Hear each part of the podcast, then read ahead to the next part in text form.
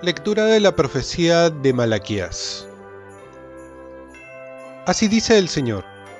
Miren, yo envío a mi mensajero para que prepare el camino ante mí. De repente entrará en el santuario el Señor a quien ustedes buscan, el mensajero de la alianza que ustedes desean. Ya llega, dice el Señor del universo. ¿Quién podrá resistir el día de su venida? ¿Quién quedará en pie cuando aparezca? Será un fuego de fundidor, una lejía del lavandero. Se sentará como un fundidor que refina la plata, como a plata y a oro refinará a los hijos de Leví, y presentarán al Señor la ofrenda conforme a la justicia.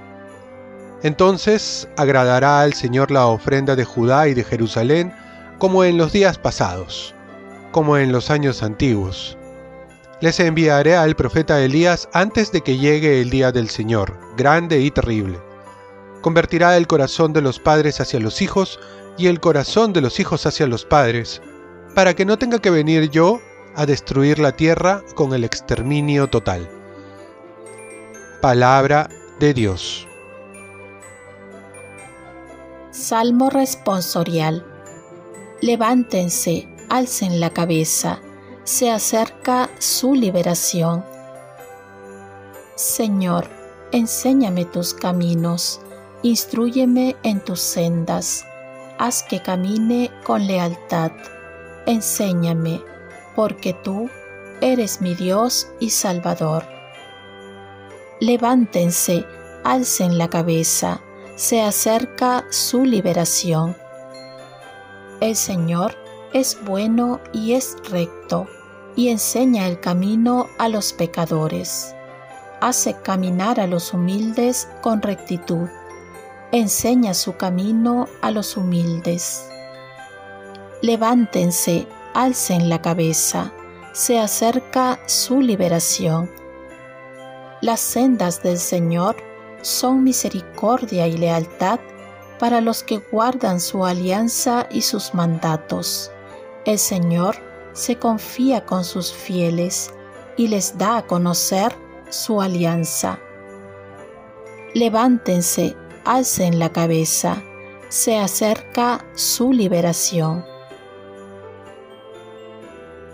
Lectura del Santo Evangelio según San Lucas.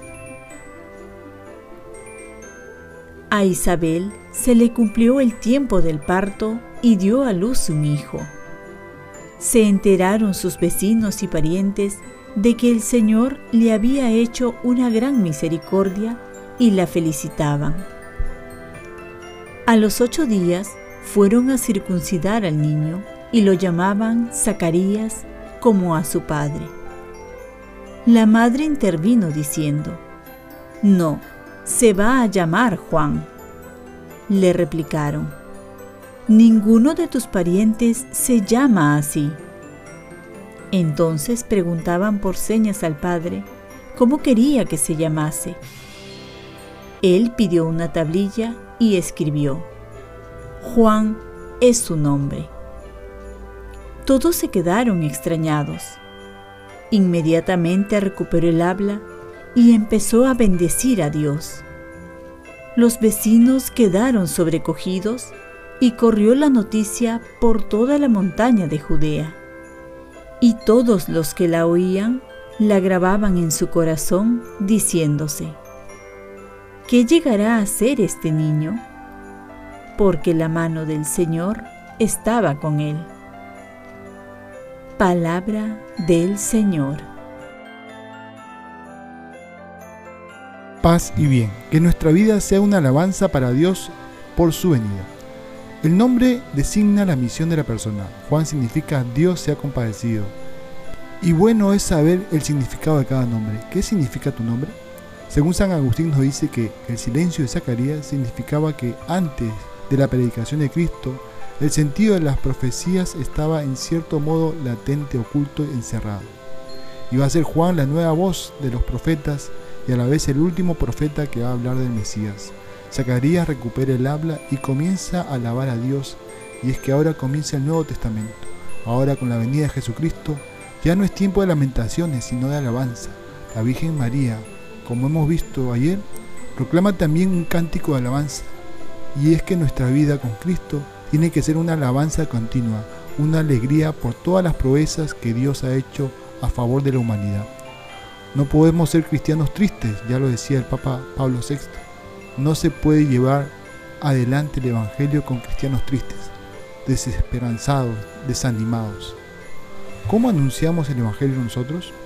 Ahora, en esta Navidad, debemos transmitir la alegría de Jesús, más que los regalos de Jesús. El Evangelio viene a ser la buena noticia, más que una obligación, debemos estar convencidos que es el mayor regalo para la humanidad.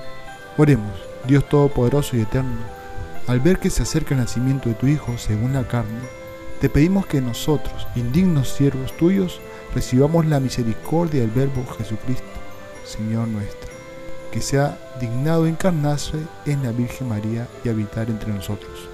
Ofrezcamos nuestro día. Dios Padre nuestro, yo te ofrezco toda mi jornada en unión con el corazón de tu Hijo Jesucristo, que sigue ofreciéndose a ti en la Eucaristía para la salvación del mundo. Que el Espíritu Santo sea mi guía y mi fuerza en este día para ser testigo de tu amor. Con María, la Madre del Señor y de la Iglesia, te pido por las intenciones del Papa.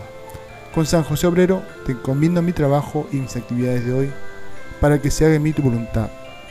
Y la bendición de Dios Todopoderoso, Padre, Hijo y Espíritu Santo, descienda sobre ti. Cuenta con mis oraciones, que yo cuento con las tuyas y que tengas un santo día.